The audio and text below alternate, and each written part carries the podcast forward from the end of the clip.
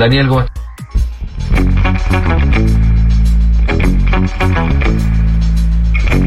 Bueno, los primeros audios tenían que ver justamente con el tema que tratamos en el comienzo del programa y los últimos con un tema que nos tiene a todos en vilo desde hace ya unas buenas semanas y es justamente el acuerdo con el FMI. Y les tengo una buena noticia y es que no voy a hablar de esto yo con Luca Fauno, sino que tenemos a nuestro especialista, nuestro querido Alfredo Zayat, para hablar justamente del acuerdo del FMI y otras cuestiones. Alfredo, ¿cómo estás?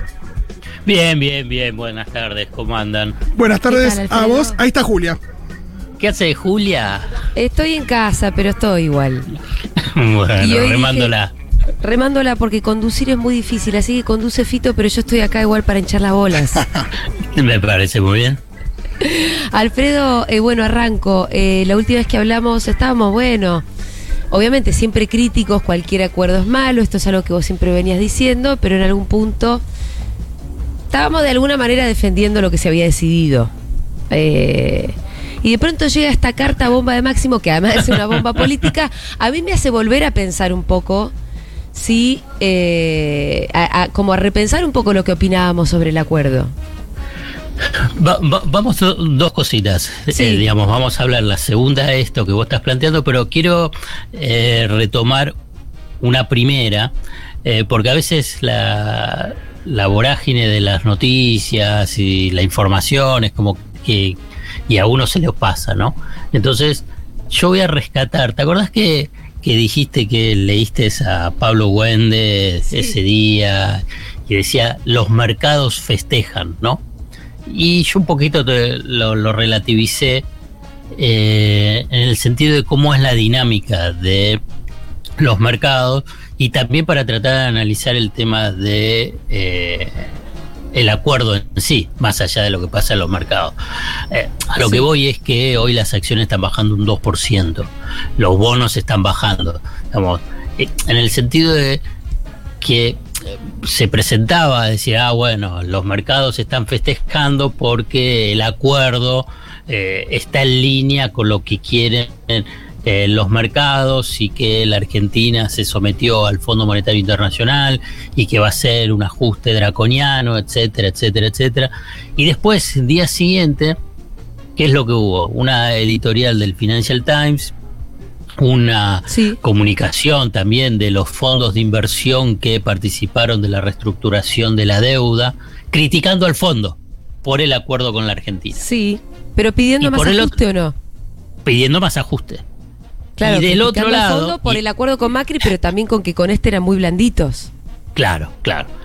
Y por otro lado, acá viene la segunda parte, es tu disparador y dice, bueno, pero Máximo dijo, este acuerdo es malo, vamos a traducirlo en palabras nuestras. El acuerdo es malo, no estoy, eh, no lo voy a acompañar, la negociación fue mala, esto va a llevar a un ajuste, eh, yo me retiro, me retiro de ser jefe de eh, la Cámara de Diputados. Entonces la pregunta es retórica y la comparto con usted, ¿y quién tiene razón? Claro.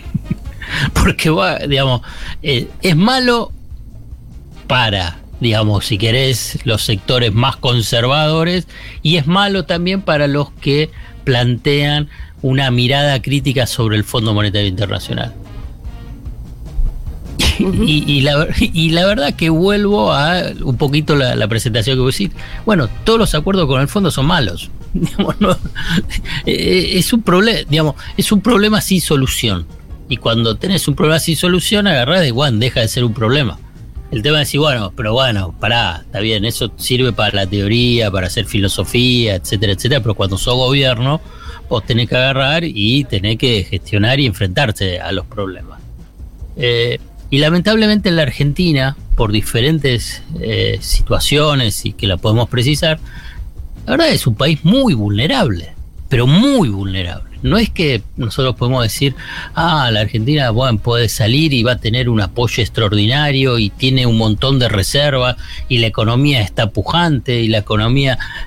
Y la verdad que no, tenemos un montón de debilidades. Frente a eso, decir, bueno, ¿cuál fue la construcción política en estos dos años para tratar de decir, bueno, que podías tener una mejor negociación como la que plantea Máximo? Porque es válido. Ojo, yo creo que lo de Máximo es, eh, Kirchner es válido. Lo que pasa es que para eso tenés que armar una masa crítica y además a lo largo de los dos años, no cuando se está cerrando la negociación. Sí. Y, para, y, como último, y después eh, seguimos, digamos, con el intercambio. Yo creo que, pese a todo lo que se dice, yo tengo una interpretación, digamos, Máximo Kirchner fue muy prudente políticamente, pese a lo que uno lee el contenido. Porque cuando, cuando difunde la carta, Después cuando del acuerdo. y claro, ¿te imaginas si esto lo hacía antes? Sí. Digamos, y, digamos, hagamos de ciencia ficción política. Lo haces antes, cuando todavía no está. Y te arma un tembladeral infernal, digamos, te, te debilitaría a un nivel. O en la votación. Claro, bueno, pero, ahí ya vos tenés el acuerdo. Sí, sí, sí. Digamos, si te lo voltea en la, en la votación, sí, obviamente que ahí ya es un, un cisma total. Sí, sí, nivel Cobos. Claro, claro, claro. Imagínate lo previo. Están negociando, están viendo el sendero, el Fondo Monetario Internacional está negociando el gobierno y sale. Eh, Máximo Kirchner dice, no, esta negociación es un desastre y, y, lo que van a llegar con el acuerdo, no estoy de acuerdo. Bueno, te lo voltea el acuerdo también ahí. Entonces, por eso digo que políticamente, pese al contenido de la carta, para mí tiene una prudencia para destacar en este, en este esquema que obviamente es de una tensión mayúscula dentro de la coalición de gobierno. Eh, sí, con ahora la gran incógnita que también la escuchábamos un poquito ahí en el resumen de si qué es lo que van a votar los diputados del Frente de Todos y sobre todo la parte de los kirchneristas. Eh, ahora, viste Alfredo que ayer veíamos un poco, no sé, veíamos una nota en Infobay que decía que que el fondo estaba preocupado con este trámite que ahora, que ahora tenía que pasar por el Congreso. No existe que el eh, fondo está preocupado. Cuando sale, yo, yo, yo te, voy a dar un secretito. Cuando Infobae, sí. Clarín de la Nación te dice el fondo está preocupado, no existe, no existe. Son ellos. En muchas ocasiones en muchas ocasiones son ellos mismos que pueden estar preocupados. O en muchas ocasiones es que por ahí sectores del gobierno o algunas fuentes y, te lo disfrazan diciendo que el fondo está, el fondo está preocupado. ¿Te imaginas que está bien, la Argentina es importante, nos consideramos importantes, pero tampoco somos el centro de, del planeta Tierra para que el fondo está preocupado.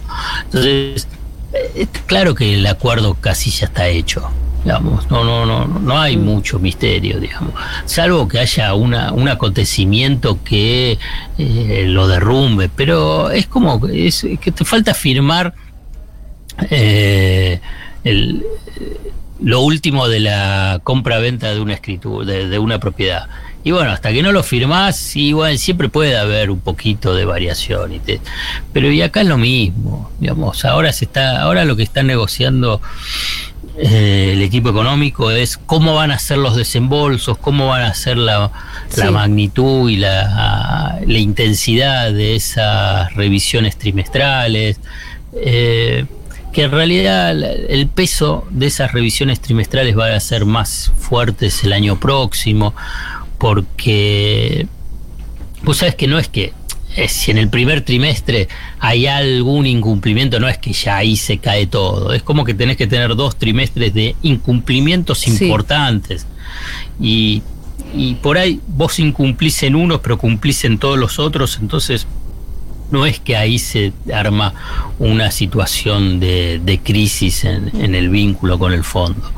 Eh, y yo creo que lo, más importante, y yo creo que ahí apunta, si querés, vamos a, empezar a hacer la mirada política, eh, la, carta de, de Máximo y las dudas que puede tener el kirchnerismo es que, bueno, vos tenés un, un esquema de crecimiento económico para el 2022 que un piso es del 4%, pese a que el fondo revisó y subió la proyección de crecimiento del 2,5 al 3, el piso del crecimiento es el 4. Ya algunos están hablando de que puede ser entre 5 a 6,5%. O sea que ahí tenés un margen importante a nivel de lo que es la recaudación y por consiguiente el cumplimiento de las metas. A la vez también cuando viste va a parecer mucho y vas a leer y decir, bueno, ¿cómo van a juntar 5 mil millones de dólares de reserva si este año tuviste superávit, el año, perdón, el 2021 tuviste superávit comercial eh, elevadísimo y no sumaste nada de reserva? Digamos, te adelanto, de los desembolsos del Fondo Monetario Internacional siempre va a quedar un margen, además de que le pagues la cuota, te va a quedar un margen para incrementar reservas. Vas a tener ingresos por otros organismos eh, financieros o organismos multilaterales, el Banco Mundial, el BID y, el CAF. Y a la vez también vas a tener superávit, eh, superávit comercial. O sea que ese numerito, digamos, va a estar eh, en línea con el objetivo. Lo mismo que el recorrido fijado. Lo que pasa es que pasa en el 2023, cuando tenés elecciones, donde vos tenés que seguir un sendero de eh, reducción del desequilibrio. Lo que pasa es que ya no vas a crecer en el 2023. Sin ajuste, claro, sin ajuste, porque después eso, bueno, repercute en, la calidad de vida de la gente que te tiene que votar. Exacto. Y además no es hoy, hoy, hoy, hoy, pensar que también en el 2023 vas a crecer entre el 5 y el 6,5%, yo te estoy diciendo un numerito que no está hoy en, en, el en el radar, ¿eh? no, no es que aparece ni del gobierno, ni las consultoras, ni el FMI te dice que este año vas a crecer, pero los que estudian un poquitito más los números te dicen que si no hay algún cataclismo digamos, la Argentina va a crecer ese, porcentaje, teniendo en cuenta que los precios de las materias primas están subiendo, de lo que Argentina exporta, que eh, tenés un piso ya de arrastre del 4%, que los sectores que eh, fueron muy castigados, los últimos muy castigados por la pandemia, van a tener una fuerte recuperación, que es lo que es entretenimiento, turismo, eh, transporte, es lo que se va a ver en este primer trimestre del año, vas a ver números de un crecimiento espectacular. Entonces vos vas a tener un arrastre muy importante, la industria también. Eh, lo que pasa es que pasa en el 2023, que son las elecciones. Uf. Alfredo, eh, ¿cómo, entra en juego la gira de, Alberto en este, en este esquema? Me parece que ahí hay una cuota de audacia que no, no es... no es eh, habitual. Sí, no es habitual y no es mencionada, ¿no? Porque va a visitar, está visitando, mejor dicho, eh, los dos países que son pongámoslo entre comillas o no entre comillas, enemigos que Estados Unidos ve como enemigos en su distribución de poder global, o sea, de esa geopolítica. Eh, entonces tiene una cuota de audacia importante, más aún la declaración que eh, trascendió, no me queda muy claro si era que esto era público lo que se conoció que dijo Alberto Fernández o que quedó el micrófono encendido de acuerdo a cómo lo relata la corresponsal de la Nación, que está, es una, la corresponsal que está en, Roma, pero que ahora está en Moscú. Elisabetta Piqué. Eh, exactamente. Lo que dijo Alberto Fernández ahí directamente a, Putin es que eh, que, Argentina se convierta en una puerta de entrada para que Rusia ingrese a América Latina de un modo más decidido. Digamos, esto es como mojarle la oreja a Estados Unidos. Digamos, es una, Le corre una guerra fría por la espalda a Estados Unidos. Y además dice, Argentina volcó su mirada muy firmemente en Estados Unidos y la economía argentina depende mucho de la deuda que tiene con Estados Unidos y con el fondo. Eh, y Argentina tiene que dejar de tener esa dependencia tan grande con el fondo y Estados Unidos. Eh, para ello, dijo, hay que abrirse camino hacia otros lados y que Rusia tiene un lugar muy importante. Según Elisabetta Piqué, ¿no? Piqueta, Piqué, de la corresponsal de la Nación, dice que en ese momento ingresó la la encargada de prensa o alguna secretaria de prensa a la oficina, digamos, a la, a, al lugar donde estaban los periodistas y apagó, digamos, silenció, silenció la el intercambio.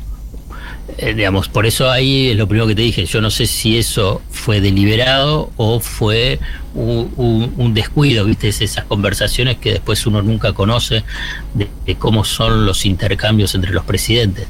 Pero son declaraciones, te digo, bastante fuertes en términos de la disputa geopolítica que se está dando eh, eh, a, nivel de las potencias. ¿no? Bueno, y ahora va a China, se está, eh, se está aterrizando en China, donde Estados Unidos boicoteó en términos diplomáticos los Juegos Olímpicos de Invierno que se están desarrollando en Beijing.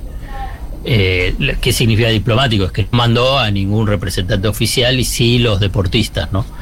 Eh, y la Argentina está yendo, digamos, Alberto Fernández está ahora en China y va a firmar, lo más probable, todos dice que lo va a firmar, lo que es la, la estrategia que tiene China de relacionamiento con eh, los países ya 145, firmaron 10 de Latinoamérica, que es lo que se llama la ruta de la seda.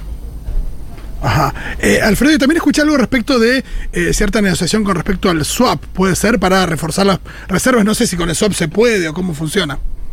Sí, sí, dice que Argentina ya tiene eh, un total de creo que 19 mil millones de dólares en yuanes en las reservas. Lo que se habló la semana pasada, y vamos a ver si ahora se concreta, es de ampliarlo en otros 3 mil millones de dólares.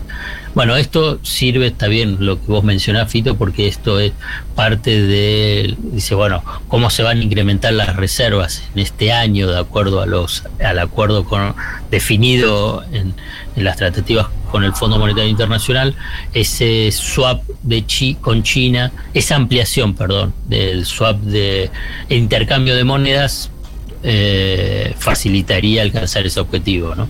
Lo que también la Argentina quiere es que se pueda usar, ¿no? Porque, claro, claro, claro. restricciones que es como que lo tenés en la vidriera o en una cajita y no las tocás. Sí, es ¿no? como si te dan un yuan en, en, medio de la calle que no sabes qué hacer.